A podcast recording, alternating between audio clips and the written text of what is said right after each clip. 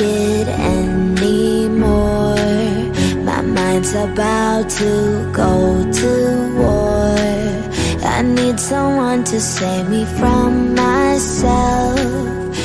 Alunos e alunas, nerds e gamers, bem-vindos a mais uma aula da Academia de Nerds. Eu sou o Digão. E será que nós teremos mais um cast onde eu não vou conhecer nenhum personagem?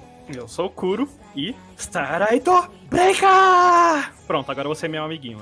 Eu sou o Léo e Divine Basta! Eu sou a Nanda. E diferente do Digão, que tem dúvida, eu tenho certeza. Eu vou boiar tanto nesse cast que pode me chamar de iceberg. Só queria dizer que a gente esperou 10 minutos pro Léo falar bosta. Mentira, gente, não é verdade isso. Eu já tava com a frase prontinha, eu já sabia a entonação correta. Sentem nas suas cadeiras, preparem os cadernos, porque a aula já vai começar. E a aula de hoje é mais um currículo nerd. Dessa vez, o nosso querido professor Kuro vai falar sobre os seus personagens favoritos. Vamos quase finalizar, né, os top 10 de personagens, né? Porque ainda tem top 10 de jogo e top 10 de personagem de uma outra pessoa, né, Kuro, aí pra... Cadê? É nesse momento que o nosso sonoplasta Rodrigo vai colocar barulhinho de, de Smash Bros. A New Challenge Approaches. Não, gente, eu já falei, eu, tô, eu sou uma pessoa em negação, eu não consigo decidir 10 personagens pra mim. A gente já decidiu, não vai ter 10 personagens da Nanda. Vai, vai ter Gente, olha essa Nanda querendo dar um migué. É, Ela quis dar um migué porque isso não foi decidido. É meu sobrenome. Ananda Natália Miguelino. Nossa, Kuro, você influenciou demais. Vou cancelar vocês. Eu não influenciei nada. Influenciou sim. Isso- essa piada foi nível Kuro. É, não, aqui na Academia de Nerd não, não tem essa, essa não. Vai Não, ter que é fazer antiga. dois top 10. Aqui na Academia de Nerds, ilus- é, escolha é uma ilusão só. Exatamente. Que academia imita a vida. É, exatamente, você não tem muita escolha na sua vida, então aqui também. Bom, então, como já foi anunciado, Kuro, você tem que apresentar o cast hoje falando sobre o seu top 10 de personagens. Boa sorte. E é isso. Então é isso, gente. Por hoje é só.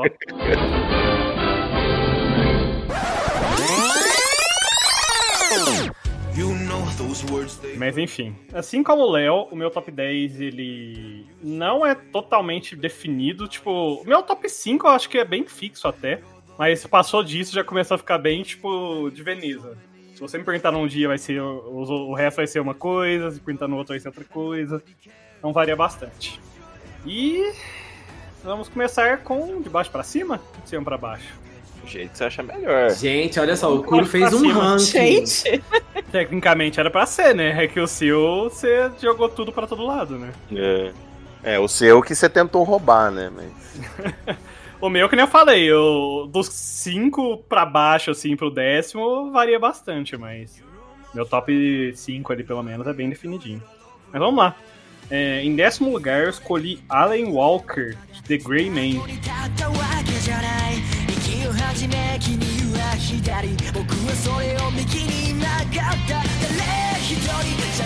Esse, assim, só quem tem a nossa idade, mais ou menos, vai conhecer. Se conhecer. Porque eu duvido muito que tenha alguém com menos de, tipo, 25 anos que vai conhecer esse personagem. Eu nunca ouvi falar desse personagem. Eu só conheço o design dele, tipo, o visual. É, então, é, The Grey Man é um anime, né? Era um anime é, muito famoso até na época. Tinha Shounen, ele foi bem famoso na época que ele saiu, em 2000 e poucos, meados de 2004, sei lá, não vou lembrar a data exata. A história é bem interessante, porque basicamente o mundo ele tá meio que sendo invadido, né? Sendo dominado por demônios. E aí tem o Conde, né? Que é o cara que aparentemente criou esses demônios, né? Tá fazendo eles destruírem o mundo. E aí tem meio que como se fosse uma organização santa, né? Uma igreja quase assim. E aí são pessoas que têm poderes, habilidades e alguns até usam o poder dos próprios demônios para conseguir combater. E o Alan Walker é o principal dessa, dessa série. Hoje em dia, admito que eu não leio mais mangá, porque a autora ela teve um pro- ela tem problema de saúde. Autor, autor. Ela escreve. É tipo Berserk. É um capítulo a cada seis meses, sei lá, sabe? Jesus amado. Então, eu parei de acompanhar ao longo dos anos por causa disso, né? Porque, né? É complicado. Mas foi um, um, um, mangá, assim, um anime que eu acompanhei bastante no início da adolescência. Inclusive, eu acho que foi um dos primeiros mangás que eu li. Por formas um pouco sete mares, né? Até porque nunca saiu aqui no Brasil. É que Sparrow tá navegando aí. É, e na época, principalmente, quase nem tinha mangá aqui no Brasil, né? Era bem pouco, era só o shonenzão que chegava. E olha lá. Mas foi um dos primeiros mangás que eu li, assim, na minha adolescência, inclusive. Porque eu gostei tanto da série que eu resolvi acompanhar o mangá. E o personagem em si ele é muito, ele é muito legal, porque é bem padrãozão até o estilo de personagem de shounen e tal. Só que ele não é tão, tipo, infantil e gritalhão que nem era o Luffy, o Naruto, sabe? Ele era um protagonista um pouco mais Tipo, ele tem esse lado brincalhão dele, mas ele é um pouco mais sério, né? Mais quieto, né? É mais introspectivo também, muitas vezes. E o bem legal da série é que o personagem ele desenvolve bastante, né? Ele vai crescendo também, é, envelhece, né, ao longo da série um pouco, né? E até então, principalmente nesses mangás mais voltados para esse lado mais shounen, é, era bem raro, né? Eventualmente teve Naruto ficando adulto e tudo mais, mas na época que saiu isso aqui era bem raro. E é um personagem que é bem legal, o poder dele também, que ele usa, tipo, transforma a mão dele na garra ali, na coisa, tipo, era aquele sonho Ed, assim, de criança. Ficava, nossa, que personagem foda, não sei o que, é muito legal e tal. É, eu particularmente não, nunca nem vi esse anime, nem nada do tipo, assim. Então, sou Glória Pires nesse momento. Eu acho legal, assim, que, que tem essa questão deles crescerem. Eu acho isso. Sei lá. Sim. É, não envelhece gosta. tanto assim, mas sabe, uns dois, três aninhos, assim, os personagens ficam. Você vê que eles dão uma. mudam um pouco a, a feição deles, o estilo deles, assim, né? Uhum. A partir certo parte da série. Eu achei, achava bem interessante isso na época. Mas muda a personalidade também? Muda assim, evolui? Que ele, é, ele evolui, né, como personagem, né, ao longo da série. Muda nesse sentido, né? Vários personagens, inclusive. Mas é, era uma série bem legal, porque apesar de ter essa pegada mais shounen, também é um pouco mais dark, por envolver essa questão de ah, demônios, igrejas tudo mais. A própria série, pelo que eu me lembro, personagens morrem, né? Não vou falar quem, quando, o quê sei lá, né? Cresci vendo esse. É um dos, dos, mangás aí, animes que eu cresci vendo, né? Então curti bastante.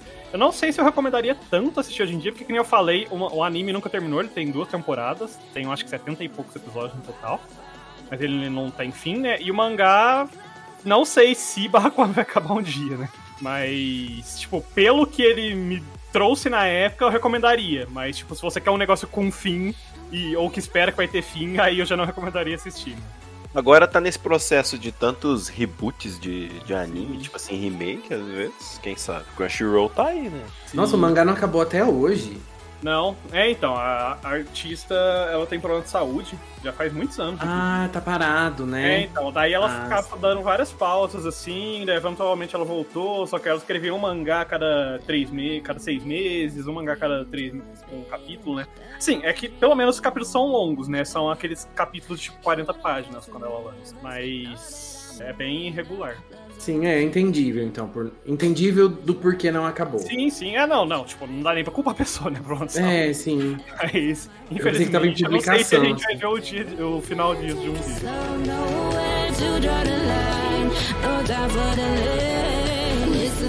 Tá, mas continuando com a sua lista, qual que é a nona posição?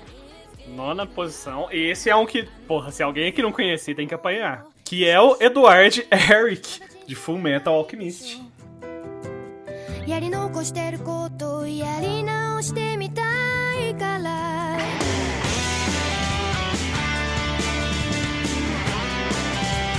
Aleluia, mano! É outro personagem que me acompanhou na adolescência também. Eu assisti o anime original, que o final a gente finge que não existe, né? Mas pelo menos boa parte daquele anime, principalmente que eu não conhecia o mangá, né? Eu conhecia o mangá na época. Cara, foda pra caralho. Eu achava muito foda a animação, é, porque tinha um traço um pouco mais sério, mais adulto, até que a animação mais nova, né? A história é fenomenal, tipo, é tal, né? Como todo mundo sabe. E, cara, era fenomenal, né? Tipo, a, o desenvolvimento do personagem, o, o, quanto a história, tipo, tem uma trama, é, é, é dramática, acontecem coisas ruins, é, tipo, é realista nesse ponto, né? Tipo, não é só flores, né? Vai acontecendo coisas ruins, né, ao longo da história, pra caramba. E uh, ver o Edward lidando com isso e superando também os problemas, né? Até a, o próprio problema do irmão dele, né? E, tipo, ele carrega essa culpa dele, né? É um personagem que não dá pra, pra não conseguir se identificar de certa forma, até se identificar não, né? Em, é, sentir em, é, empatia, né? Simpatia pelo personagem. É, o que eu acho legal no Edward é que, tipo assim, se você parar pra analisar, ele tem muitos elementos de protagonistas, assim, de shounens, né? Sim. Então ele é meio explosivo. Quem você pensa que é pra me chamar de pulga nanica microscópica? Espera um pouco aí, eu só vim pegar o Gula. Eu não tô afim de brigar com você. Por que tá fazendo isso, baixinho? É a quinta Ah, vez! Do que você tá falando? Só hoje já foram duas vezes! E você me chamou de baixinho três vezes no subterrâneo do quinto laboratório! Não vai me dizer que já se esqueceu! Ele às vezes tá gritando, às vezes ele faz alguma piada meio Uhum. assim com o irmão dele, etc. Mas existem vários outros elementos ali que compõem ele Sim. que são muito assim É, interessantes. então, ele é um personagem que é inteligente, né? Sim. E, e foge um pouquinho, que nem você falou, desse, desse protagonista de Shounen, né? Porque, tipo, ele é brincalhão, ele é esquentadinho e tal, mas quando a situação precisa, ele é muito inteligente, né? Ele é muito perspicaz, né, o personagem. Sim. Tipo, ele consegue perceber quando um, perso- um outro personagem tá mentindo ou tá é, enganando ele, coisa do tipo, né? Sem contar que, tipo assim, ele e o irmão dele passaram por um- uma coisa assim. é, a vida dos dois, no- comparado com os animes, é uma das piores, assim, sabe? Pelo que eles testemunharam, o que eles viram e tudo mais, sabe? Tudo que eles perderam também. Então, é, era pra ele ser literalmente uma pessoa, sei lá, estilo Sasuke, assim, sabe? Tipo, isolado, não quer falar com ninguém e tal. É, e ele, ele é totalmente tipo, diferente, sabe? Crescendo, ele deu o braço, ele não deu o braço, tor- digo, ele deu o braço, mas não a terceira. Meu Deus. Depois do último cast, né, que a gente comentou que eu não tinha assistido o novo, né? Eu comecei a assistir e realmente, gente, eu, eu- me veio à memória o antigo que eu tinha assistido. E uma coisa que eu fiquei pensando é que o Full Metal ele foge um pouco da daquela ideia de que os shounens eles são o oposto da meritocracia, né? Então, por mais que aparente que ah, o personagem tá ali ganhando espaço por esforço próprio, é, ele, na verdade, ele é filho de não sei quem, ele é. Enfim. É, eu acho que a gente já comentou algumas vezes no cast, né? Tipo Naruto. Sim. Ai, é, é por esforço próprio, não sei o que mais. Ah, não, mas ele é filho do, de um dos Sim. Hokage, ele herdou não sei o que, ele tem tal poder místico que ele herdou da linhagem sombria de não sei o que. Tipo, o cara vai recitando 20 mil poderes assim ao longo da jornada. Você fica, ah, então ele não era uma pessoa comum sem poder, né? Ainda que seja por uma maldição, né? Ainda que seja por uma maldição, o cara é privilegiado de alguma forma. Sim, é então, e tipo, o Edward é um personagem que, assim, de fato, ele tem um poder muito bom que ele consegue fazer alquimia sem círculos, né? Isso é Sim. algo bem apelão. Mas o preço que ele pagou por isso foi muito alto na infância dele. Que basicamente foi literalmente o braço, a mão e o irmão, né? É. Então. E ainda viu a mãe morta. É, exatamente. Então. E tipo, mostra também que o esforço dele no estudo e tal. né? É, exato. É, é porque eu não lembro se o Brotherhood toca tanto nisso, mas na animação original tem todo. ah, Sim. O, não é torneio, né? Mas ele fazendo o exame lá pra ele pegar a carteirinha dele de alquimista nacional e tudo mais, né? Então, tipo, é um personagem que realmente se esforça, né? E ele nunca chega a ficar, tipo, OP num ponto, tipo, nossa, tô invocando um monstro gigante explodindo prédios, assim, do nada, sem motivo, né? Tipo, ele mantém meio que pé no chão o poder dele, de certa forma, por praticamente a obra inteira, né? É, a habilidade dele, assim, mais diferente é que ele não precisa fazer círculo ali pra poder invocar os bagulho de alquimia, mas é isso. É, é isso. Mas, tipo, qualquer alquimista que ou tenha passado por algo parecido com ele vai conseguir fazer o mesmo, ou consegue fazer o mesmo só que fazendo círculos, né? Sim. O, o Edward também ele tem muitas cenas que são assim marcantes que fazem com que você goste muito dele, né? É, no último cast que a gente falou de animes, né? As cenas marcantes de animes, a gente lembrou, né, daquela cena lá quando ele abre a porta do, do além lá pra falar pra alma do irmão dele, fica aí. Que eu vou, vou voltar, eu vou vir pra te buscar e tal. sabe? É, eu vou te buscar e tal. O anime inteiro, né? Tem várias cenas muito impactantes ou fodas, né? É, tem umas cenas meio, né, meio pra deixar qualquer um pra baixo também, né? Mas sim, e ele é um personagem que, tipo, ele passa por esses traumas, ele vê o, tipo, a... tanto que é ruim o mundo, né? A Sim. tanto de merda que tem no mundo. E mesmo assim ele não se deixa levar, sabe? Tipo, ele tem o objetivo dele que é salvar o irmão.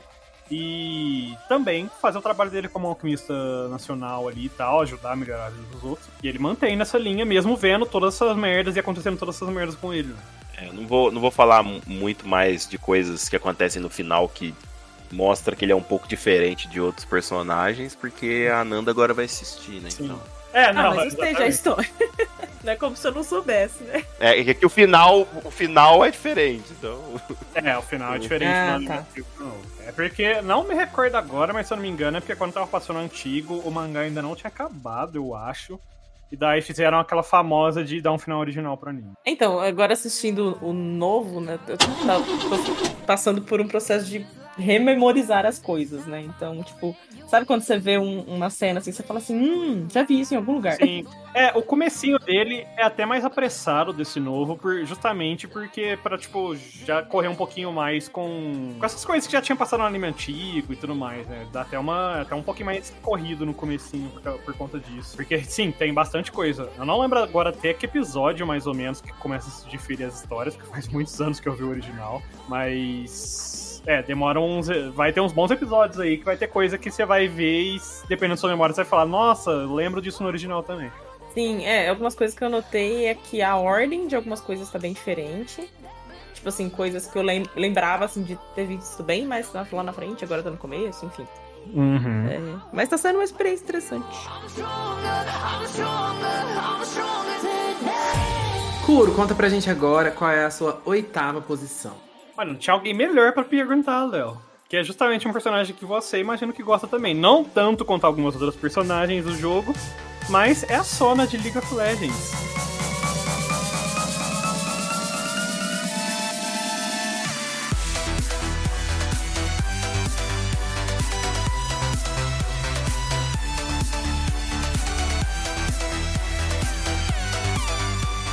E, e alguns vão se impressionar ao não falar Ari, que até porque eu tenho uma action figure da Ari. É verdade. o que aconteceu? O que está rolando? É porque a aqui? Sora não tem nenhuma action figure foda, né?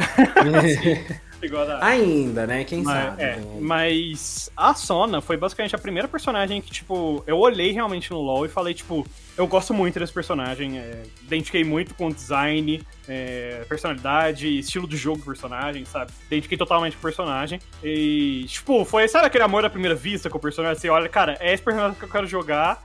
E eu acho que isso dá uns 30% mais, talvez, das minhas horas no LoL foi jogando com, ela. Mas foi isso, tipo, eu me identifiquei muito com o personagem logo à primeira vista e usei ela muito, muito, muito tempo também. É, passei por todos os nerfs, mudanças de estilo de jogo do personagem. E uma coisa muito interessante, é, nessas horas você sabe que realmente é, é- é destino. A personagem foi lançada no meu aniversário. Gente. Foi lançada em Olha 21 de 9 de isso. 2010 no jogo. Você estava fazendo 10 aninhos? 10 aninhos. 10 aninhos de jogo. É, 10 aninhos de LOL. É engraçado, porque, tipo assim, eu sei que você gostava e jogava muito de, de Ari e tal, mas sempre que o pensamento é Kuro e League of Legends, a primeira personagem que vem na minha cabeça que você iria jogar seria Sona. Porque, principalmente na época da faculdade que a gente jogava muito LoL, tipo, praticamente todo dia, a maioria das vezes, assim, que eu puxo na memória pra tentar lembrar, era você jogando de Sona em qualquer lugar, assim. É, não, eu joguei muito, muito com a personagem. É porque hoje em dia, tipo, demoraram pra implementar aquele negócio de quantas partidas jogou com o personagem, blá blá blá, que hoje em dia no LoL, né? Mas eu acho que se fosse, se eles tivessem desde o início lá atrás, eu não duvido nem um pouco. que Pelo menos uns 30% dos meus jogos, assim, da, do meu tempo de partida deve ter sido com Sona no LoL. É bem, é bem por aí mesmo. Porque eu sempre joguei mais suporte, né? E aí a Sona sempre foi a minha main ali no, no suportes. Porque hoje em dia é tanto suporte que é móvel, faz tanta coisa que é até complicado jogar com ela, porque tadinha, né? Ela morre em dois tapas e não consegue fazer muita coisa. E te estranho. É, mas, cara, Só joguei queria ter uma banda. é muito engraçado porque, assim, parte do motivo. Eu sou uma pessoa. É, que nem o Léo também, que eu acho que ele já comentou isso. Eu também sou bem visual. Então, tipo. é, geralmente eu vou olhar para um design, vou me apaixonar pelo design. Aí que eu vou ir atrás de, do resto do personagem, assim. E aí. Se eu acabar gostando de todo o resto, aí realmente é um personagem que eu gosto muito e identifico muito, sabe? Então eu costumo ser bem visual também, sabe? A primeira impressão do personagem, aparência, design, costuma me impactar bastante, na minha opinião. E é um personagem que eu, que eu gostei, porque, primeiro, que ela é baseada na Hatsune Miku, né? O design dela, mas é, ela também lida com música, não que eu seja artista nem nada do tipo, mas eu sempre achei muito legal esse tipo de personagens que, tipo, a arma deles é, é a música, o som, né? Eu sempre achei bem interessante esse tipo de personagens. Sim. E, sim, me identifiquei com a personagem geral mesmo. É engraçado porque, tipo, acho que a gente até falou que é, o quanto que League of Legends foi importante pra gente. Digamos que a, a minha amizade com o Kuro se fez em cima, principalmente de League of Legends, no começo da faculdade e tal. E League of Legends meio que tem. Tem vários momentos jogando League of Legends que eu tenho de recordação, assim, sabe? Então, assim, de partida, de momento engraçado, divertido e tal. E um dos mais marcantes foi quando você ganhou, comprou a skin da DJ Sona e a gente não sabia. E aí você literalmente só, a gente viu assim, sendo ca- carregando, a gente, caralho, você comprou e tal. Aí você chegou do lado da gente assim, e colocou a musiquinha, sabe? Tipo, Sim. Icônico. e na época, eu sei que hoje em dia, né, talvez o ouvinte que é mais novo, tipo, nossa, mas isso é toda skin, mais carinha e tal, mas na época isso aí era É, Muito novidade. Eu acho que das Ultimates foi a que mais revolucionou, de certa forma. Assim, é, relativo à época que saiu, né? Sim, Porque trouxe todo esse negócio de mudar o design do personagem de acordo com a música que você colocava, mudar a música do jogo, né? E todo mundo poder ouvir a Sim. música que você tá colocando e tal. Era muito diferente, era um negócio assim, extremamente novo Sim. na época. E, inclusive, a primeira skin que eu ganhei do jogo, obviamente, acabou sendo dela, que um amigo meu, né, o Apos, ele me deu de aniversário, um amigo online, assim, da época. Ele me deu de aniversário. Eu nem, eu nem tinha dinheiro pra ficar colocando RP e coisa no jogo e tal. Daí ele entrou na minha conta na época, assim, e, e nem tinha gift, inclusive, no LoL na época. Não dava pra você dar presente pros outros. Então ele teve que logar na minha conta na época, comprar RP. Aí ele comprou a skin já direto e aí ele falou pra logar de volta. Tá vendo você, jovem jogador de Fortnite, que acha que a vida tudo é, fácil? Tá exatamente. vendo os perrengues que os nerds passavam? E alguns vão se perguntar, nossa, se é um personagem de jogo que caminhou junto com você bastante tempo, tipo LoL, por que não está tão alto? O motivo é porque, honestamente, é, apesar de eu gostar muito da personagem e dos personagens do LoL, do LoL no geral, o LoL, é, hoje em dia ele até tem história, né, e tal, tudo mais, mas por muitos anos era um jogo que, era, que não tinha muita história nos personagens, não tinha muita personalidade dos personagens, tanto assim. Era o textinho que saía lá junto com o personagem na época que lançava e acabou, né, e as falas você tinha pra escutar o personagem. Então, os personagens do LoL no geral tem muitos que eu gosto muito, né? Mas, tipo, eu, não tem nenhum que eu falo, nossa, realmente, tipo, marcou minha vida, assim, ou que eu vou lembrar muito dele. Porque, sei lá, ele foi muito foda nessa parte da história, sabe? Tipo, justamente porque o LoL realmente era um jogo muito focado na, na gameplay, né? Na jogabilidade ali. É, hoje tem até a série de coisas, Sim, tem exato. Hoje em dia foi evoluindo, né? Foi, cresceu o LoL e eles foram ficando mais multimídia, né? Mas no começo era. Basicamente, o personagem saía com um textinho lá explicando por que, que ele se juntou lá ao, aos Summoners. E é isso. É, E as falas do personagem, né? nossa senhora. É, novamente, né? Ela não falou, né? Tá vendo? Tanto que mudou as coisas. Não, e a Arcane tá mandando bem demais, né? Imagina se aparece uma Sona lá no Arcane. Que... Ela pode, podia ser DJ da. Como que chama a população do underground lá? De Zaun. Esqueci o nome. É, Então, eu, É. eu gosto muito da Sona também, assim, ela é incrível, né? Como o Kuro falou, o gameplay dela já ficou meio obsoleto, mas a gente se se esforça pra jogar, porque ela tem skin Star Guardian agora, é linda, é verde, é muito legal. E isso que você comentou, né, das histórias, assim, tem alguns personagens que realmente têm umas histórias bem mais complexas, assim, bem mais trabalhadas. Infelizmente, a Sona não é uma delas, assim, eu acho. Das histórias atuais, atualizadas, assim, a dela ainda não teve um brilho tão grande. Quem sabe mais pra frente ela ganha alguma coisa, um ponto maior, ou um, um foco. Porque toda vez que, que os personagens estão ganhando, né, algum HQ, alguma coisa assim, saem umas coisas legais. Então, quem Sim. sabe, futuramente, vamos torcer. E aí, se sair uma action figure foda, quem sabe onde eu tenho um. Já prepara o cartão, ó. Já começa a guardar desde Beleza, agora. não, passa o cartão. Ixi, um justo meu, você tem certeza? Ai, cara, olha, eu acho que o seu é o mais propício de passar atualmente aqui. E aquele negócio, né? É melhor o seu cartão do que o meu. É, Harry, tem isso. Melhor Depois desse último mês, gente, eu acho que não dá, não. Ah, não, mas daqui uns dias vira um mês já. Eu vou, recu- eu vou me recuperar, eu vou me recuperar, aguardem. Uhum. É, nós tá ligado. Nossa! Se recuperar até o próximo. Até a próxima viagem. Não, gente, é sério. Vai, vou me recuperar sim. Vai e volta. É. Vai, aproveita que você tá se, se recuperando aí e já compra um Play 5 pra mim também. Ixi, digão do céu. Ih, Léo, ainda bem que não sou, sou só eu que tá com fama de Sugar Mommy. O Léo já tem a idade pra virar. eu já tenho a idade, gente. Falta só o cartão. Segundo o Léo, Falta também só o tem. dinheiro. Falta só o cartão sem limite e pronto.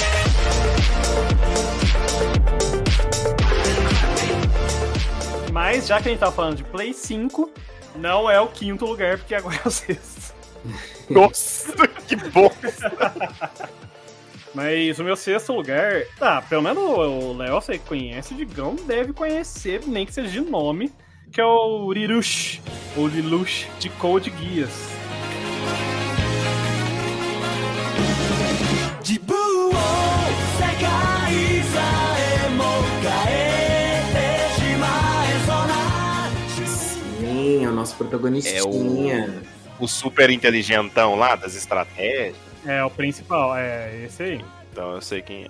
É outro personagem que marcou, assim, a- o personagem em si, mas a série também, né? Eu acho que de muita gente, né? É o taquinho da época também, né? Porque é, Code Geass, assim, a gente esquece esses filmes, essas coisas que saíram depois. A gente lembra só das duas temporadas ali original mesmo. É, era muito perfeito, assim, né? Porque saiu, a história era muito legal. É, tem umas coisas bem viajadas? Pra caramba, mas a gente comia, assim, e bebia da- das- dessas coisas viajadas até. Mas nós assistia Dragon Ball, né? Que o Goku gritava e trocava a cor do cabelo. Então, Exatamente. E Code Geass é um anime que é, é, marcou bastante, porque o personagem é novamente é outro personagem que foge dessas coisas de ai, é um personagem coitadinho que vai evoluir com o poder dele, o jeito ninja dele, não sei o que, né? Não. O Lelouch é um personagem que logo no começo, no primeiro episódio já, eu acho, né? Ele adquire um poder único ali e ele tem inteligência e ele vai montar todo um estratagema, todo um, um jeito de conseguir é, dar uma reviravolta no- na, na situação que ele se encontra, né? No, no cenário que ele se encontra e tentar mudar, é, corrigir, de certa forma, o mundo com esse poder que ele tem, né? E é um personagem que faz isso através de inteligência, porque justamente ele não tem habilidade de combate, né? O poder dele é, é basicamente que, usando o- da visão, né, olhando pra alguém, ele consegue ativar o guias dele ali, que é o poder dele, e ele consegue dar uma ordem pra pessoa. Mas a pessoa vai obedecer, independente da ordem. Então ele pode falar, a pessoa se mate, a pessoa vai se matar. É, ele pode falar, me entrega a sua chave, a pessoa vai entregar. E através desse único poder e da inteligência dele, ele vai basicamente tentar é, revirar uma, uma guerra que tá rolando na região ali. Que né, no cenário de Code Geass, o Japão foi meio que perdeu uma guerra pra Grã-Bretanha, né, pra Bretanha. Foi meio que tomado parcialmente por virou uma província da Bretanha. Só que tem muita gente que revolucionários e tal que é contra isso e aí tá, tá tendo, tem umas guerras civis e tudo mais pra tentarem recobrar o poder, né, o Japão. E o Rirushi é um personagem que, tipo, ele é da realeza do, da Grã-Bretanha, mas ele foi, foi exilado ali da, da terra dele, praticamente, e aí ele tá morando lá no Japão, que é nessa província, né? Estudando como se fosse um aluno normal. E aí ele ganha esse poder e agora ele vai se vingar, basicamente, de certa forma, e também ajudar né, o Japão a retomar ali o, o lugar deles como uma, um país, né? Uma nação própria, é, usando apenas a inteligência desse poder dele, né? E foi algo muito legal, porque é um personagem que ele tem bastante profundidade, é um personagem que passa por muitas coisas difíceis, né? A irmãzinha dele que não enxerga, não anda também, é, que ele tem que cuidar. E é um cenário pesado ali, né? De guerra e tudo mais, pessoas morrendo. E tipo, e ainda mais a partir do momento que ele resolve assumir esse manto, né? De, de fazer alguma coisa pra mudar isso, ele passa a se tornar aos poucos um líder também. E aí tem todo esse peso, né, do manto de ser um líder, ter vidas nas suas mãos, né, também. Então, é uma história, assim, e um personagem que... Não vou dizer que me identifico necessariamente, mas que consigo simpatizar bastante, assim, é, no desenrolar dele ao longo da história. Eu acho ele muito da hora porque literalmente ele usa inteligência. Ele não tem uma habilidade que ele sai matando todo mundo, raio laser, uma coisa assim. É literalmente ele sempre utilizando a estratégia pra poder Exatamente. ganhar. É, é que assim, é, a história é de mecha também, né? Mechas. Então, principalmente mais pra segunda temporada, vai ficando um pouco mais viajado, porque os mechas vão evoluindo, vai ficando uns mechas que voam e soltam uns um monte de raio e tudo mais, sabe? Então vai virando umas guerras mais é, absurdas, assim, né? De certa forma. Mas o foco ainda é, em sua maior parte, sempre na, na inteligência. E justamente, tipo, tá, mas ele tem um mecha, mas o outro time também tem um mecha. Como que ele vai ganhar essa guerra, né? Tipo, ah, então pra gente vai atacar por aqui, né? Invadir desse lado e fazer tal coisa, sabe? É, não é sempre só, nossa, vamos chegar com um mecha fodão e sair explodindo tudo. Tipo, é, ainda, te- ainda mantém esse, esse lado estratégias praticamente sempre ao, ao longo da série. É, eu não terminei Code Geass, eu preciso terminar.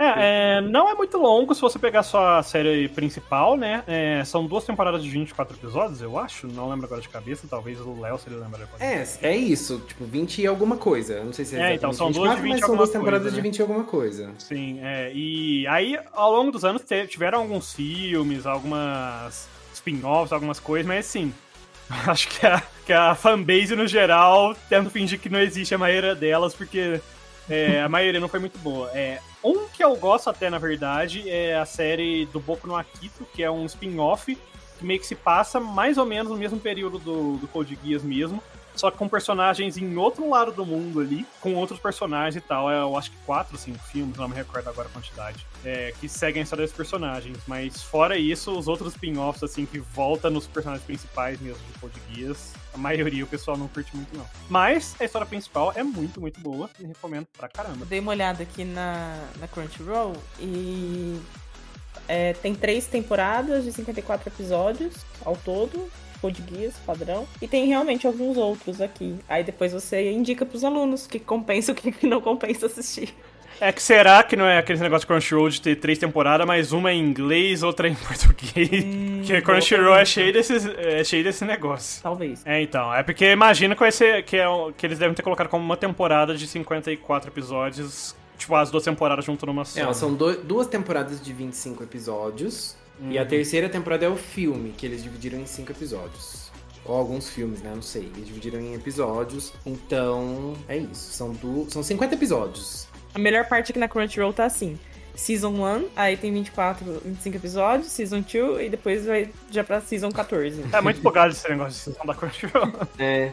Mas é, a história principal são essas duas primeiras temporadas aí mesmo, que é Code Geass Lelouch of the Rebellion e Code Geass Lelouch of the Rebellion é, R2, né, R2. São 25 episódios cada. A história principal é isso, aí todo o resto é só spin-off ou filme resumindo as histórias, só que os filmes mudam algumas coisas da história original que muita gente não gosta, então, tipo, o core mesmo de- do, do anime é essas duas primeiras temporadas. O mecha da Season 2 é o R2D2. Infelizmente não. Mas seria legal, né? Vai chegar lá. Né? Meu Deus. Um pouquinho pititico pro mecha, mas Bom, mas continua aí com a sua lista. Já nem sei mais qual que é a posição que tá. Agora é o PS5. Ah, agora é o PS5. Mas é de um jogo que é do PS4. Ai, meu Deus. É, mas vamos lá, meu quinto lugar é um personagem que é relativamente recente. É, esse jogo eu acho que é de 2014, 2016. É, eu falo relativamente recente, mas essa altura já faz quase 10 anos, né? Mas é um personagem que me apaixonei pelo design e depois principalmente pela história da personagem, que é a Velvet Crow, ou Crow, Crow, não sei como pronunciar direito o sobrenome dela, de Tales of Berseria.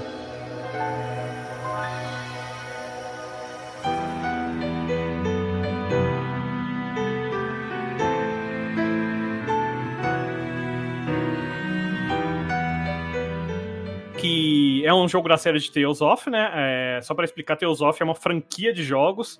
Tem, eu acho que essa altura, sei lá, uns 15, 20 jogos, não sei. A maioria dos jogos não tem relação entre si. É um ou outro jogo que é continuação, assim, um do outro, mas a maioria são jogos isolados, estilo Final Fantasy. Uma das exceções é justamente o Tales of Berseria, que ele é um prequel do jogo anterior a ele, que é o Tales of Zestiria. Aí complicou, né? O Tales of Cestiria não é um jogo que eu recomendo muito, que é um jogo que não foi muito, muito bom, infelizmente.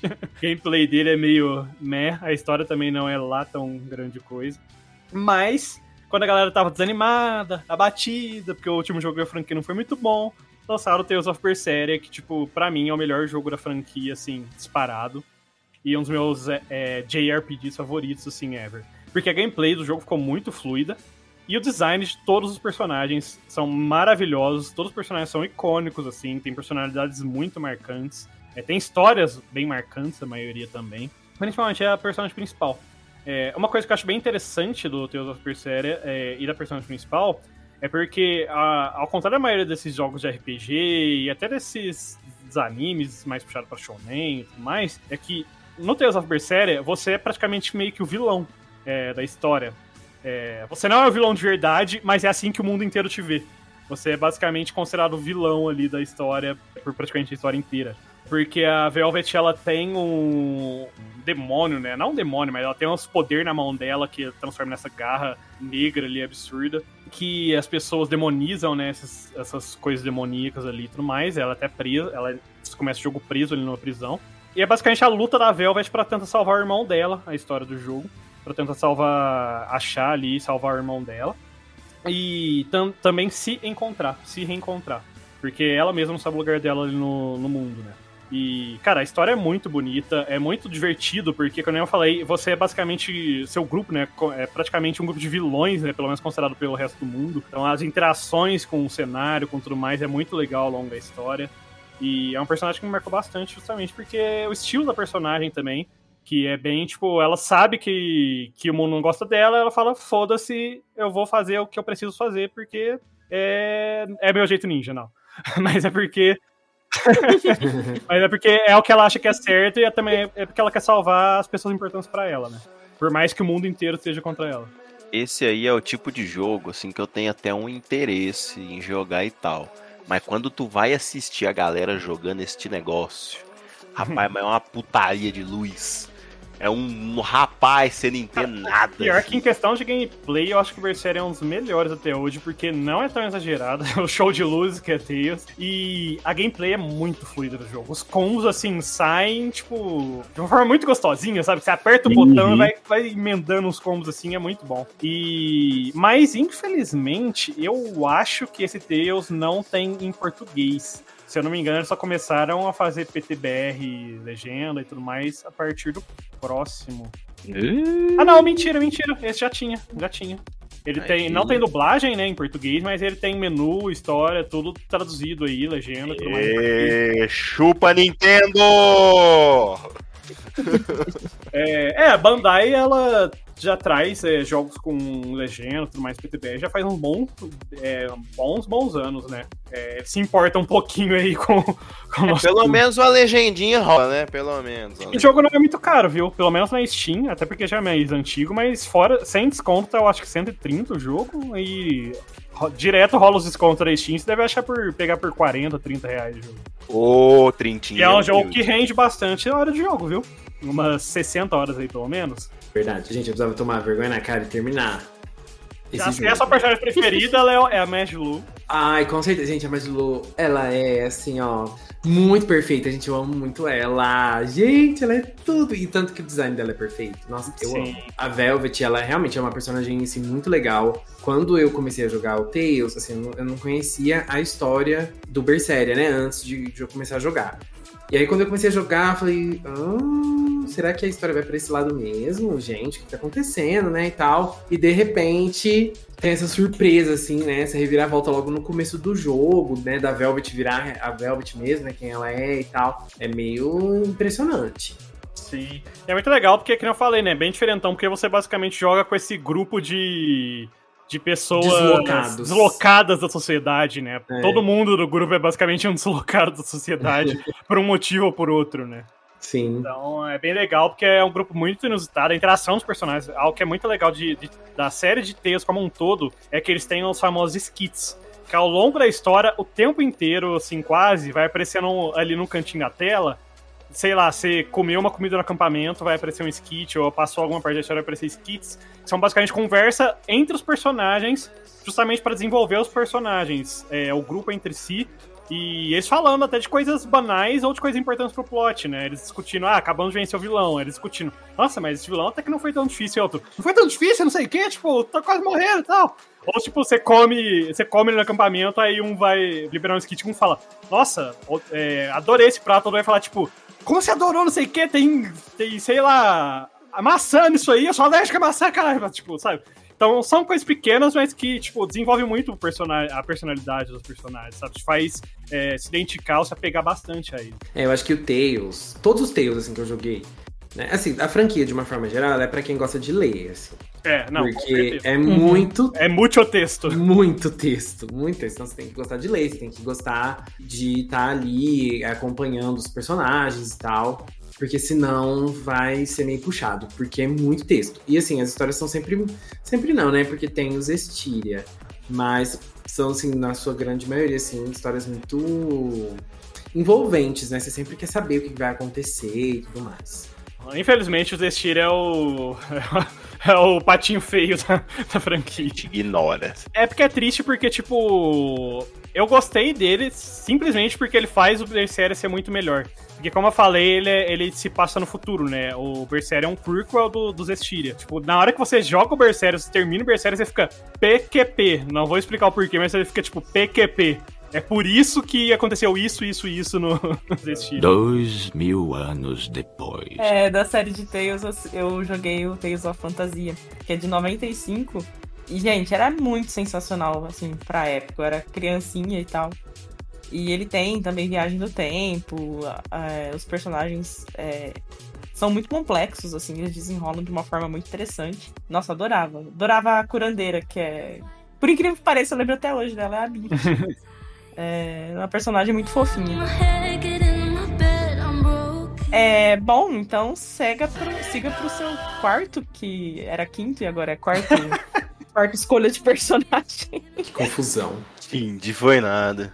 É, eu tô deixando a galera confusa com, com meus coisas de PS5, PS4. eu, eu falei, eu sou o elemento caos aqui. É, vamos lá, meu quarto personagem. Pera. Não é quinto? É, é quinto personagem. Pare. Eu acho que é quarto. Não, é, Não, é quinto. É quinto. é porque a gente errou no, no anterior, que era sexto. Esse é o quinto que agora é a Eva, o Evangeline A.K. McDowell, McDowell, que é de Mahou Sensei Negima.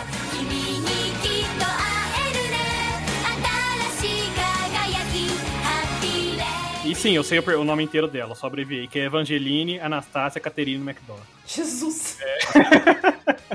É... é, mas é uma personagem que me marcou bastante, porque é, esse é um personagem que a gente tava já comentando antes do cast, é aquele personagem que é, é foda. E é por isso que eu gostei do personagem inicialmente. Gostei do design, é uma personagem foda, porque ela dá um pau em todo mundo, assim. Mas. E, é, obviamente, ao longo da história foi me apegando a personagem pelo que ela traz ali, porque ela basicamente é como se fosse uma mentora do, do personagem principal, do Neg, né? E ao longo da história ela vai ajudando ele bastante e tal. E ela é aquele tipo de personagem que ela é foda, só que ela tá presa lá, né? Porque o pai do Neg prendeu ela com uma magia, um negócio, há anos atrás. E aí. Coisas desenrolam e tal, e aí rola a promessa de que ele vai tentar ajudar a tirar essa maldição dela tudo mais, achar uma forma de tirar. E aí ela acaba virando mestra dele também, né? É uma personagem muito legal, porque ela é foda e tal, mas ela tem esse carinho até por. Apesar de não demonstrar tão diretamente, ela tem esse carinho pelo personagem. E eu gosto muito dos poderes dela, das habilidades dela, porque ela é uma vampira, só que ela usa magia também, é uma, uma bruxa barra vampira. E ela usa poderes de gelo e de trevas, que é, são os meus tipos de elementos de habilidade favoritos nos jogos. E é uma personagem que ajuda muito o personagem a se desenvolver ao longo da história. E apresenta vários outros personagens muito legais também pra, pra história também. Mas, é, o que eu gosto dela mais é. Realmente é, tipo, os poderes, as habilidades da personagem ao longo da história que ela vai, que ela vai apresentando. É, a importância dela, personagem. Inclusive, um personagem nosso de RPG, o Digão já deve ter reparado nessa altura, é uhum. fortemente baseado nela. é. Mas é, em questão de aparência, ela é tí- típica vampira, né? Cabelo loiro, olhos vermelhados e tudo mais, então, tipo. Diga-se de passagem que essa personagem aí é minha mestra no RPG. É, exatamente. Olha só. Mas é, não tem tanto o que dizer da persona, do- da obra em si. Nejima é uma obra que, começa, que tem bastante fanservice, infelizmente. E, inclusive, não foi nem por causa do, do autor. O autor ele queria fazer um shonenzão, só que como ele é o autor de Love Hina, que é uma comédia romântica muito famosa aí da nossa época, queriam que ele escrevesse uma obra mais voltada para comédia romântica. Daí ele começou Nejima como uma comédia romântica, cheia de fanservice, harém e tudo mais do personagem principal, né? E aí, ao longo da história, ele vai puxando pro que ele realmente queria fazer, que era um shonenzão, e vai puxando a história pra um lado mais shonenzão com o personagem principal. E a história vai se envolvendo de forma bem legal. O final, infelizmente, é um pouco questionável aí a, a fanbase. Tem gente que não gosta, tem gente que gosta tudo mais. Mas é uma história que é bem legal, é bem longa também, eu acho que são 300 capítulos o mangá.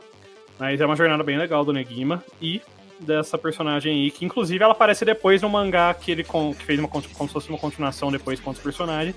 Ela aparece novamente como a líder ali do grupo, é, que os personagens interagem, que é UK Holder.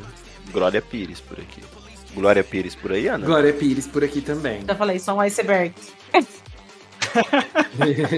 Infelizmente eu não tenho o mangá completo de Nejima, porque era muito volume e eu não tinha condição de ficar comprando na época. Então eu não posso emprestar pra vocês. Pirate Bay, E é senão, nóis. olha, ia ter uns 30 volumes pra passar pra vocês.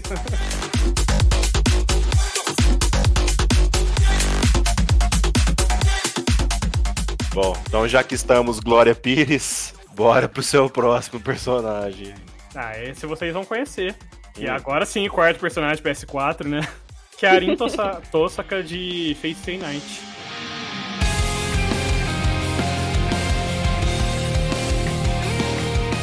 Aí. É, fofa. Fofa?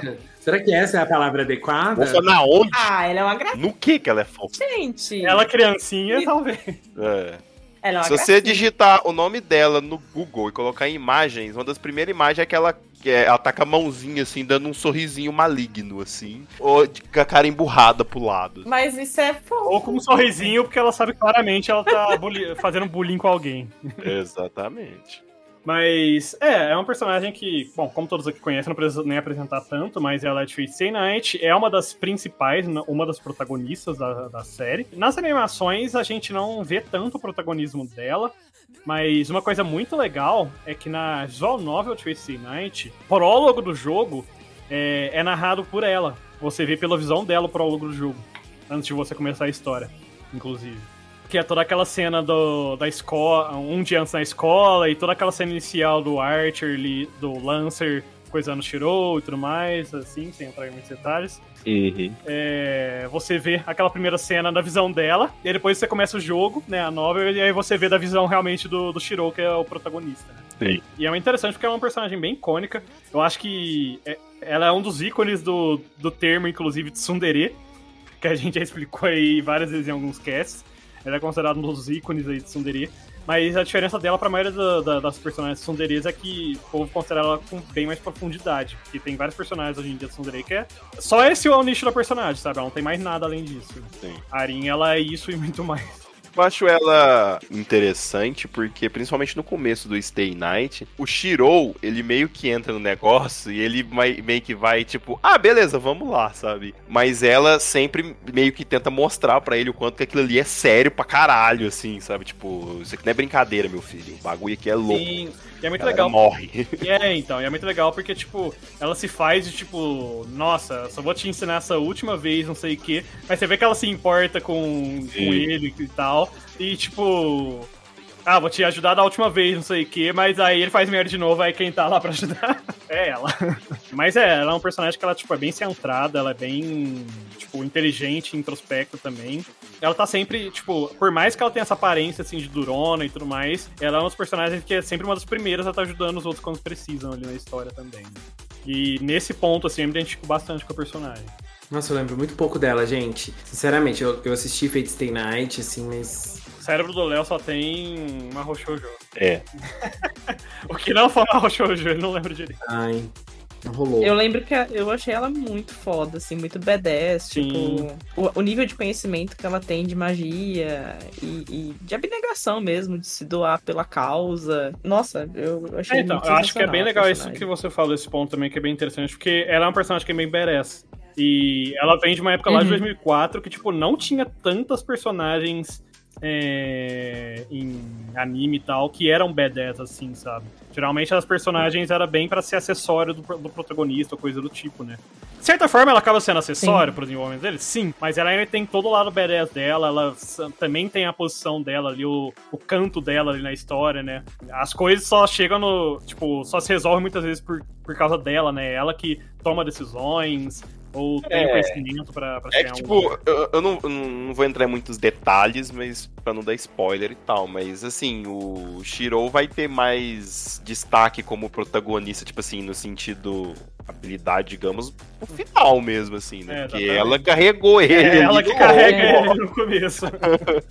no colo. Sim. Rion, Rion, Rion, Rion, Rion, Rion. Alerta spoiler. Ah, e querendo ou não, mas no final ela também carrega ele, né? Porque ela empresta Sim, mana. Ai, ai, né? Nós tava aqui, né? Não quero falar spoiler e tal. Aí, de repente, a pessoa já chega assim. spoiler, Rion, falou que Rion, É, não é muito spoiler, porque não tem Ah, contexto. não, gente, é né? antigo, É, pelo é amor de antigo.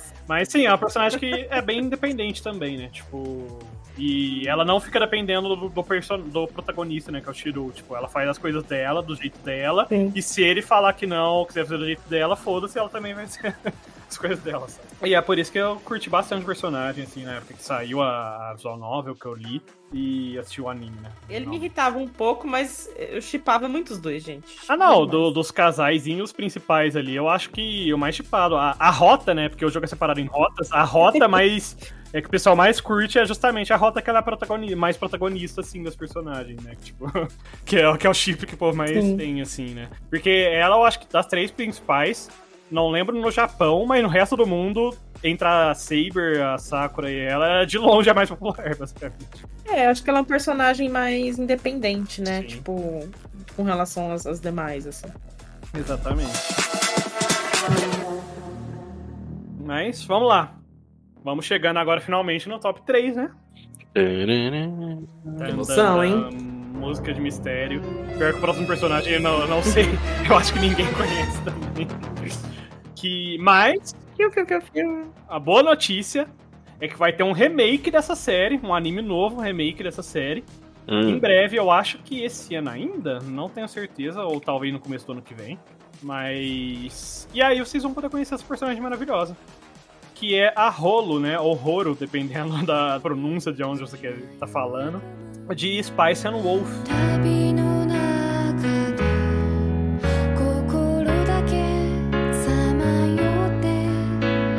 Que é uma série muito legal porque ela é bem diferente no sentido de que ela é mais ela é uma aventura barra fantasia, assim, e um pouco de romance. Só que não é de ação e não tem protagonistas tendo que salvar o mundo, nem nada do tipo. A história é justamente um mascate, né? Um vendedor de mercadorias que vai indo de cidade em cidade comprando mercadoria aqui, vendendo na outra, comprando na outra, vendendo na outra, fazer o dinheirinho dele, porque o sonho dele é basicamente parar numa cidade e montar uma loja quando tinha dinheiro suficiente, né? uhum. Mas quando ele para numa certa cidade pra comprar trigo e tudo mais, uma coisa inusitada acontece que uma personagem que se diz ser uma deusa da, da colheita e tudo mais ali da região, que é a Rolo, vai parar na, na carroça dele. E aí, por desenrolares da história, ela resolve viajar junto com ele. E é muito legal porque a história, ela é literalmente sobre isso. É o personagem ele viajando de cidades em cidades, tentando fazer o negócio dele ali. E a Rolo, ela é muito inteligente. Ela é uma personagem muito perspicaz e tal. Ela era uma deusa, né, da, da colheita e tudo mais, né? Ela é, é forte, né? Ela é- viveu muitos anos, então ela, ao mesmo tempo que ela é ingênua para algumas coisas do, do mundo atual, né? De vez em quando vai pegar, ela é muito perspicaz para muitas outras coisas. Então ela consegue ver fácil quando alguém tá mentindo, ela consegue enganar os outros muito fácil também, é, através de mentiras e meias verdades, né? E aí ela vai ajudando ele aos poucos também a conseguir fazer esses negócios dele, que nem sempre dão certo ou às vezes dão muito certo também.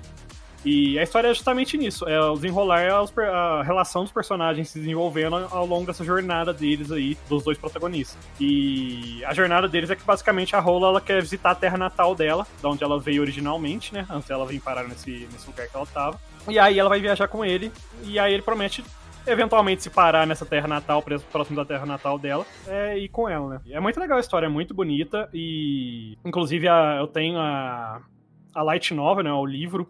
São 20 volumes, eu tenho ele completo aqui, em inglês. É muito bom. É porque você é fã, né? O negócio você gosta mesmo. Exatamente. Você gosta mesmo do negócio, ou seja, você tem todas as light novels. Isso é coisa assim de quem gosta, de quem Exatamente. realmente Infelizmente ama. não saiu aqui no Brasil, né? Tive que comprar em inglês. Eu me identifiquei com o trailer que você mandou lá no nosso grupo. Que ela acorda, ela fala assim: Eu tenho uma bebida? é, exatamente. Gente, Super a me Ananda. identifiquei. É um dos problemas do Lawrence quando ela começa a andar com ele, viajar com ele, é justamente porque ela também gosta de gastar um pouquinho numa bebida, ficando numa estalagem boa, comprando umas peles boas pra vestir. E aí ela vai ajudando ele a, a fazer um pouquinho de dinheiro também de vez em quando aqui e ali, né? Porque, né, não dá pra viajar de graça. Mas é muito legal, porque o foco da história é justamente esse relacionamento deles, né? Porque os dois, eles têm esse carinho um pelo outro, mas ao mesmo tempo eles gostam, tipo, não gostam de ser tão diretos e gostam de ficar fazendo bullying um com o outro, assim, de certa forma, né? Obviamente ele acaba perdendo quase sempre porque ele tá indo contra uma garota, né? Uma mulher que já viveu centenas de anos, né? E é muito legal porque lida bastante com economia também, de certa forma. Que é sempre essa aventura dele tentando fazer um bom negócio. Daí entra bastante nesses detalhes de: ah, não, eu comprei coisa aqui pra vender por tal aqui. Aí chega lá, por exemplo, às vezes, putz, mas chegou mercadoria de barco de outras navegações de outra região, aí o preço caiu, agora eu vou ter que me virar pra conseguir vender e fazer. Tipo, cobrir a minha perda, na verdade, porque, tipo, não vou conseguir mais ganhar, lucrar com isso que eu tinha comprado. Então, tipo, tem todas as tramas em volta até dessas coisas também de economia, A sabe? pessoa gosta do negócio mesmo. Real. Nenhuma deusa consegue lidar com a mão livre do mercado, tá vendo? Como o capitalismo funciona.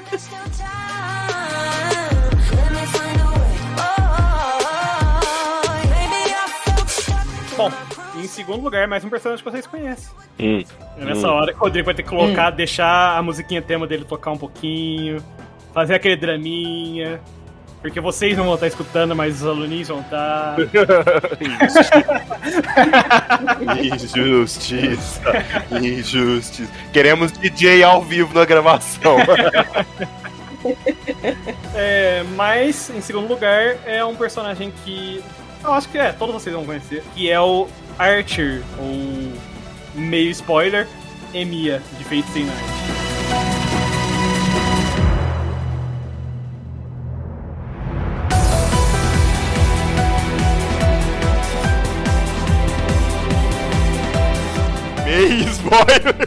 Spoiler. Olha! Baita spoiler. O que eu falei não é nada perto disso. E ele é um personagem que, tipo, não tem muito o que falar se você conhece o personagem, né? Ele é foda. Ele, desde a primeira aparição dele, né? Ele tem esse lado dele bem, tipo, debochado, né? Com a própria Erin, com o Shirou e com todos os personagens ao redor, né? Ele é bem debochadão. Uhum. E, e é muito engraçado porque, principalmente na, na visual novel, que quando você vai jogar pela primeira vez a visual novel, você é obrigado a ir numa das rotas ali principais, que é basicamente a rota original principal ali, que é focada na Saber. E ele se fere no começo da rota, e a Arin se ferra ali no começo da, da guerra, e ele não tem muita presença. Então, ao longo da primeira rota, você fica muito tipo, Cara, esse personagem é meio merda, né? Ele é meio debochado e tal, mas ele não, não é muito útil, né? Não é muito. Não é tão foda assim, né? Tirando outra cena. Mas aí na rota que é o Unlimited Blade Works, que é o que tem a animação que provavelmente a que vocês assistiram, né? Que é focado no, no Shiro, no Emi e na Arin. Uhum. É, que você vê o quanto o personagem de fato é foda, né? Sim. o quanto ele é badass, né? Inclusive, uma trivia bem engraçada é que na internet, lá em meados de 2004, 2006, por aí, né? Surgiu um termo que era Gar. Você falava, ah, eu sou Gar por esse personagem. Significava que você gostava muito desse personagem, é, de certa forma, é que você é gay por aquele personagem. E surgiu por causa desse personagem, do Archer. Porque nos fóruns aí a, a- a galera começou a falar que eles, que eles eram Garcher, né? É, gay for Archer. E daí virou Gar e virou uma trivia da internet, um termo da internet aí nessa época de 2004, 2005 e por aí. é, internacional, né, comunidade internacional, falar que você era Garp no personagem começou justamente por causa do arte. De tão B10 de foda que o personagem. Gente, olha isso.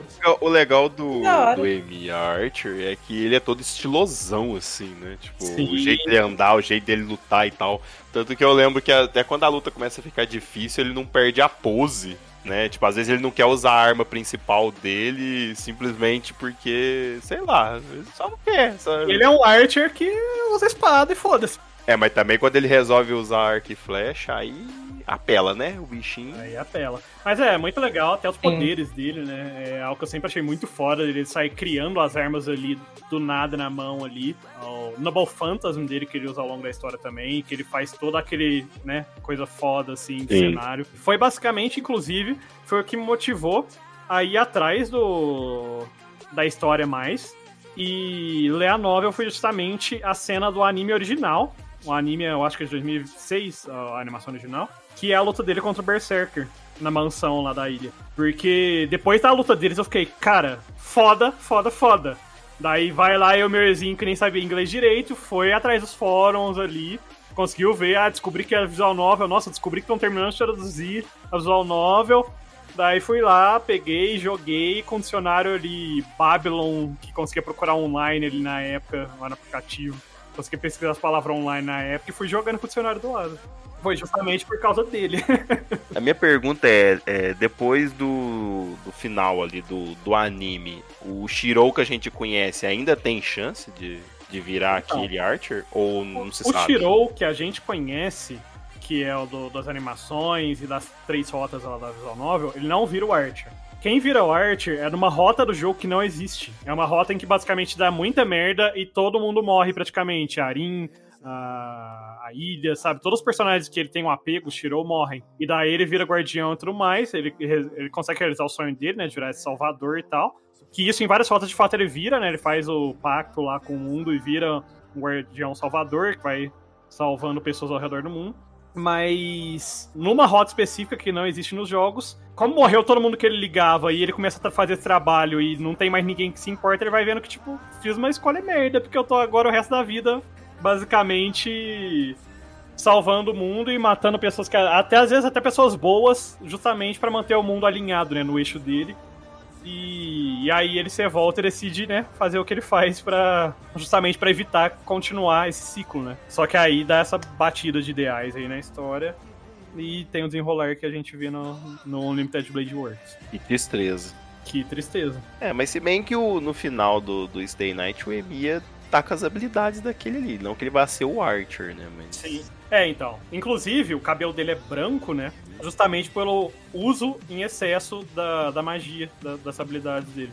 Eu sempre achei os poderes do Shirou, principalmente no começo, assim, muito interessantes, né? Tipo assim, porque era uma coisa bem básica ali, assim. Primeiro, ele literalmente usava magia, assim, pra poder identificar um, sei lá, um problema num rádio que tava estragado, assim. Eu sempre achei bem interessante a forma, principalmente no início ali, como ele utilizava e tudo mais. Então, e é muito engraçado porque, tipo, no mundo da magia, do, universo de Fate e tal, de, do Naso, é, tipo, a habilidade mais. Uma das habilidades mais simples, quase, que você pode aprender. É justamente essa de reforçar alguma coisa ou de consertar alguma coisa mais simples, né? Só que aí ele usa isso de forma ofensiva e tanto é que os personagens, a própria Erin fica, tipo. Cara, você, é- é idiota, sabe? Você tá usando um negócio desse pra combate, você não é um mago, você não tem outra magia, tipo, pra usar. É porque é uma, é uma coisa simples, muito, muito simples, mas dali ele vai criando outros conceitos pra depois ficar invocando as armas e tal. E tanto que tem até o, o conceito no final, né? Que ele explica, né? Que embora não seja original, mas uma cópia pode ser até mais forte do que a original, né? Pra copiar as armas Bem e. Então é, é bem legal, assim. É, exatamente. É, o conceito deles também de.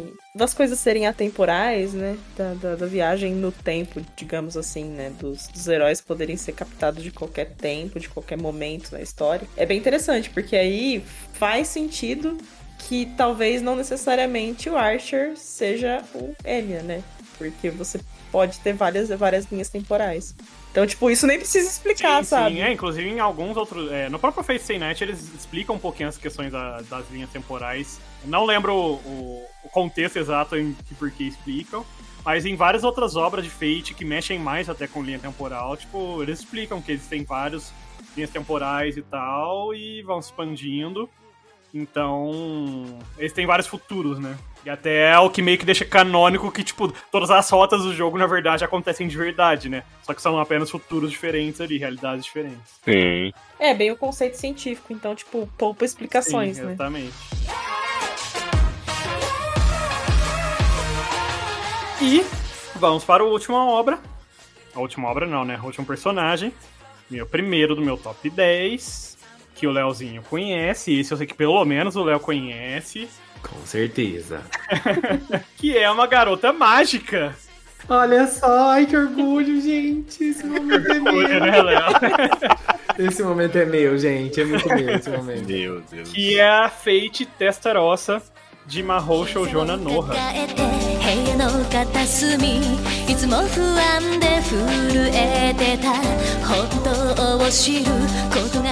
Cara, é, como eu falei lá no começo, eu sou uma pessoa bem visual. É, logo que eu bati o olho no design, nas habilidades da personagem, quando ela aparece as primeiras vezes, eu já fiquei, tipo, é a minha personagem favorita da série. Ponto. Daí, conforme vai desenvolvendo a série, a, a história da personagem é muito bonitinha, é, é, triste e muito bonitinha também. E aparência, design, personalidade dela, a forma que ela interage com os outros personagens, né, o carinho que ela tem pela, pela Ana Noha ali também, inclusive. É, é uma personagem que, assim, me, me conquistou, assim, ao longo da história. Até porque Ana Noha é um dos meus animes favoritos, né? Então já fica até aí de spoiler quando, quando se a gente é um top 10 de animes, vai estar na Noha ali no meio, provavelmente no top 3 ali fácil. E é um personagem que é muito amorzinho, assim, eu, eu gosto bastante dela. É um personagem que te dá muita dó quando você tá jogando, tá, tá assistindo o anime, assim. Dá vontade de você falar, não, vem aqui, deixa eu, deixa eu cuidar de você, vai te proteger. Porque é bem trágicazinho, assim, a história dela. Mas é um personagem que evolui bastante ao longo da história, principalmente se você pega as continuações quando os personagens estão mais velhas, mais adultos e tal. É um personagem que evolui muito, assim, ao longo da história. E não tem muito o que falar. Ela é muito legal, assim. É... Na Noha é bem legal, porque é um uma Hou Shoujo que não desconstrói no nível de Sailor Moon. Sailor Moon, não. Madoka, você quer falar? Madoka, isso. Não desconstrói no nível de Madoka, mas ainda desconstrói um pouquinho no sentido de que, tipo, geralmente você espera que não seja tão violento os personagens de Mahou Shoujo, mas as personagens, elas soltam os poderes que destroem cidade mesmo na cara uma da outra. Nossa Até senhora, esse, com esses animes seu aí, Deus. É o poder da amizade. Eu vou fazer você virar meu amigo te destruindo antes. e nem que eu tenho que te matar, né? Mas sim, é- ainda é muito amorzinho. Ainda é muito bonitinho, assim, a história. Mas é muito legal, assim, na Noha, o desenvolvimento dos personagens e tudo mais. E é um anime que eu assisti. Que eu, que eu comecei a assistir por recomendação de uma amiga minha, da época ali. E a gente assistia junto, a gente ficava teorizando um monte de coisa, e acompanhava as nossas temporadas, ficava chareando as, as as coisas que achava. Então é um anime, assim, que é bem próximo do meu coração, assim, principalmente o personagem. Esse anime aí é aquele anime que você assistia no intervalo da faculdade? Reassistia, mas sim. Jesus amado, gente do céu. Olha, você olhava pra tela do notebook, assim, do Kuro. Era, não era Kamehameha, não, fi. Era duas Jinkidama, assim, saindo pra cada lado. Aí você falava, não, bicho, esse poder aí é brabo, né? Aí a outra devolvia uma Jinkidama que era três vezes maior. Aí você fala, não, agora acabou, né? Aí a outra devolvia uma cinco vezes maior. Você falava, vixe, o bagulho é louco. Não vai ter planeta pra lutar mais daqui a pouco. o negócio Mas era... é basicamente assim, é muito engraçado, porque principalmente ao longo das temporadas você vai vendo que eles falam os níveis de poder dela e tal. As personagens, inclusive, elas têm que usar. Elas trabalham, né, pra tipo de um governo, né, tipo de uma organização que protege o mundo da destruição, né, de ameaça intergaláctica e tudo mais. Blá, blá. E aí é engraçado porque você vê que as personagens elas têm limitadores nelas, justamente porque elas são fortes demais pra elas não usarem essa habilidade. Porque elas, o nível de poder delas é de destruir realmente cidades, é, estados, assim, até mais, sabe? Eu, eu gostaria de, de talvez um- a gente postar depois uma imagem, porque você. Eu lembro que as meninas desse anime, assim, o visual delas, você olha aquela coisinha com a carinha fofinha, assim, nossa, gracinha, bonitinha, pequenininha, assim e tal. Aí de repente ela tá lá, Jinkidama! E você fala, gente, mas vai destruir o planeta Terra. É mesmo. verdade, gente. Inclusive, Mas Nanda, assim, tá aí um pra nossa fila de coisas pra assistir, viu? Que a gente tá vendo Sailor Moon. Bora, gente. Essa fila tá ficando longa. Esse é curto, porque é, na Noha, ela tem. Tem até mais, na verdade, mas principal, assim, a história são três temporadas. de 13 episódios, cada um, as duas primeiras, eu acho que 24 a segunda, a terceira. Acho que era isso. Mas as duas primeiras temporadas têm filmes de qualidade muito boa de animação que resumem os dois primeiros, as duas primeiras temporadas. Resume muito bem. Então dá pra assistir os dois primeiros filmes. E aí só a terceira temporada, que aí você realmente tem que assistir o anime, sabe? Mesmo porque não, não fizeram A filme. gente pode revezar, então, com, a, com o Eu Sailor. recomendo pular a terceira temporada e assistir os filmes que vêm depois. São bem melhores. Ah, Léo, eu gosto da terceira temporada. Tem seus Ah, defeitos, mas eu eu gosto. porque é- são elas mais crescidas e tal. Acho muito Não, legal. é verdade, gente. Uma coisa muito legal de Nanoha. Eu- que Você até comentou antes, né, de outro anime Aham. do, de Greyman, mas que em Nanoha, assim, você vê elas crescendo e elas ficam realmente adultas, assim, né? Tipo, a Nanoha e a Fate, né, no caso. São as, as é protagonistas. o chip. Rion, Rion, Rion, Rion, Rion, Rion. Alerta spoiler. Sim, elas, elas, elas vão morar juntas. E aí depois. Tem assim, spoiler. É verdade, tem spoiler. Porque aí depois elas adotam uma, uma criança. Daí tem uma outra temporada dessa. bom que falei spoiler, vou dar mais spoiler. Ai, gente, é o plot da temporada. Estou dando É. o plot da Que temporada. bom que você tá dando plot da temporada. Não é spoiler, é, é a sinopse. Não, não, espera lá. Eu não, eu não me importo com spoiler de chip, porque eu quero saber se, eu, se meu chip vai dar certo. É, esse vinga e elas, como o Léo disse, ainda adotam uma É, filha. elas tomam banho juntas. Elas só não falam na cara, mas elas estão juntas, sabe? Só não fala descarado assim, ó, a gente tá casado, Ah, sabe? é. Mas. É velado. É, é, Nanoha é muito bom. Eu gosto bastante também. Eu gosto muito também. Assim, eu gosto muito das duas primeiras temporadas e eu gosto dos filmes que vêm depois, Os assim. filmes que depois são muito bons Porque também. são muito bons, meu Deus do céu. Principalmente aqueles dois últimos, que tem aquelas duas meninas, as duas irmãs. Tá, Nossa, chega spoiler, né? como. Não, não é spoiler, tipo, só tô contextualizando. Já gente, tô é avisando bom. você. Depois É de falar da muito- filha. Essas duas irmãs barbarizam também. Mas, Não, eu assim, acho melhor parar por aí, Ó, né? Porque senão não vai ter nada pra nós assistir. Porque depender do Léo. Não contamos nada. Não Mas contamos nada. basicamente dá pra assistir os dois filmes. é, se quiser assistir a terceira temporada, se não, dá pra assistir os outros filmes depois. Porque, na verdade, tipo, os filmes que, ele- que o Léo tá comentando, eles se passam entre o, o segundo filme e a terceira temporada, né? Entre a segunda e a terceira Então a gente temporada. pode assistir os dois filmes, os dois filmes, depois a terceira temporada. É, exatamente. Porque a terceira temporada é um time skip, né? Tipo, É, esses dois últimos filmes, gente, são o ápice Ah. pra mim. Não, na verdade, assim, a segunda temporada é o ápice pra mim, é a melhor. É, Mas os- esses dois últimos filmes também, nossa. Nossa, muito bons, muito bons. Sim, é tudo muito Nanoha é maravilhoso, gente. Assistam maravilhoso. Nanoha. É, e assim, Mizuki Nana brilhou demais e Nossa. eu acho que foi, a um, foi um dos pontos que ela fez, que ajudou muito, alavancou muito a carreira dela lá. É verdade. E assim, ó, eu recomendo o anime mesmo, tipo, a série, porque a música de abertura é dela e é muito boa também. Da primeira temporada. É icônica. Mas eu acho que toca a música no. Toca no filme? Acho que toca. É que não, tipo, como abertura do filme, mas eu acho que em Sim. parte do filme toca música. Tá, então vale a pena, porque esse- esse- essa música é maravilhosa e ela é tocar, muito... a gente vê o anime depois, a gente vê o filme antes. Léo, se a gente for maratonar, você vai. Porque pra tirar o Léo de casa, gente, olha, é um Deus nos acuda. Você leva um travesseiro? Porque depois do terceiro Não, episódio... Não, Levo. porque senão você vai deitar lá e vai dormir no chão. Não, o Léo sabe que eu sou uma ótima anfitriã, eu dou cobertinha e travesseiro pra todo mundo. É verdade, gente. Não, porque assim, depois, depois do terceiro episódio, eu já não me res- não respondo mais por mim. A minha, a minha, a minha atenção dura até aí. Aí depois... Depois do terceiro episódio, a gente troca pra Precure, ele vai estar dormindo, daí ele não vai ver. Nossa, eu vou dormir muito gostoso, gente. Vocês vão... Nossa, eu vou dormir feliz que vocês estão assistindo. Podem assistir. Olha! Ah, a gente vai pôr e falar mal. Não, aí eu vou, eu vou acordar pra defender e vocês continuam assistindo. Ah, mas é isso aí. É, meu primeiro lugar é a Fate, que é a personagem, minha personagem favorita, assim, né? Eu gosto muito do design, de tudo, da história dela, o desenvolvimento dela ao longo da história, os poderes, as habilidades dela, porque ela é aquele tipo de personagem que ela é uma maga, né? É, que as personagens são todas garotas mágicas, né? Mas ela é uma maga que ela é mais de velocidade do que realmente de poder bruto, né? Comparado com a Noah. Então ela tem esses modos dela que, tipo, ela sai zoom, zoom, zoom com as espadas de energia. São bem legais. Curti. Tá na fila então, gente. Vamos maratonar. Assistam na Nor, gente, perfeito. Pra não falar que você não teve esse momento, sem explicar, sem nada.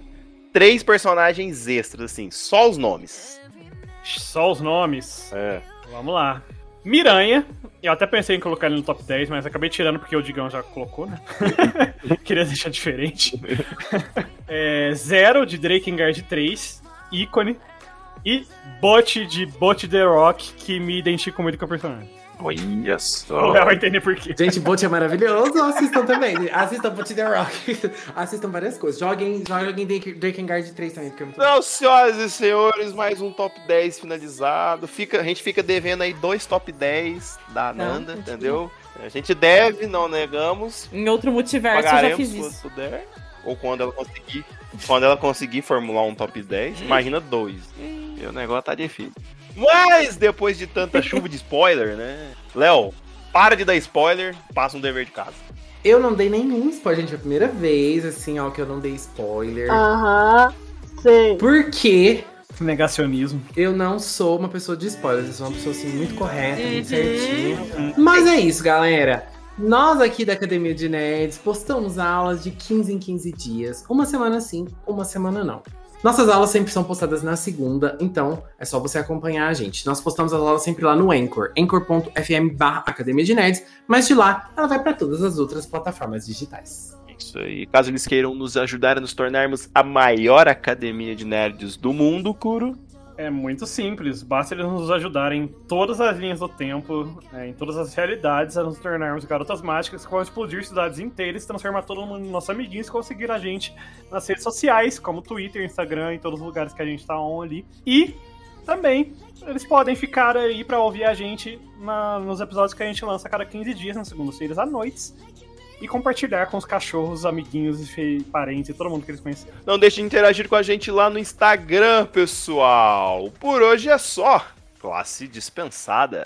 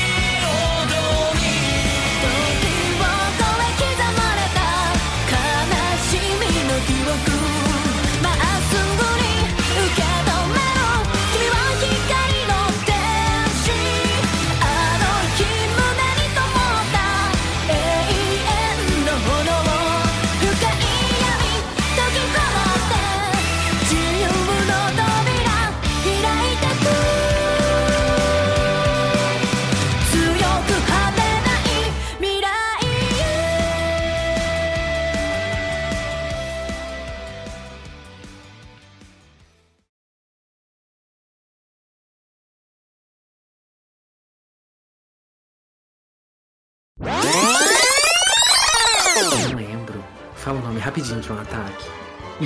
o ataque da Nanorra, como que é a Nanorra? O ataque da Nanorra, peraí. Mindbuster. Mas eu não lembro como é que ela fala. Peraí, gente, rapidinho. É bom que isso aí Não tinha gera frase conteúdo. já? Sim, mas agora eu quero, eu quero fazer eu ser, a sua acompanhar. A gente espera. Ai, que raiva, gente. Ela falou. Preferência, de preferência, talvez fosse legal, tipo, hoje, tá? Ai, gente, eu não vou achar. Grosseria. É porque eu achei, tipo, mas eu achei dublado em cima, dublaram em cima, entendeu? Ai, que droga. Não, mas tá, mas vamos lá. Vou falar Não, assim. procura.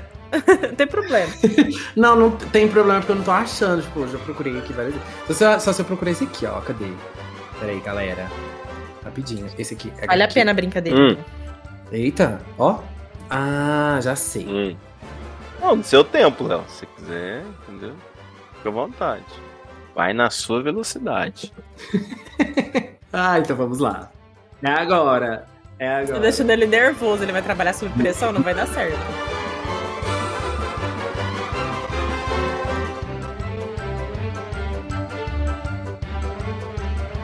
Bom, isso é tudo, pessoal.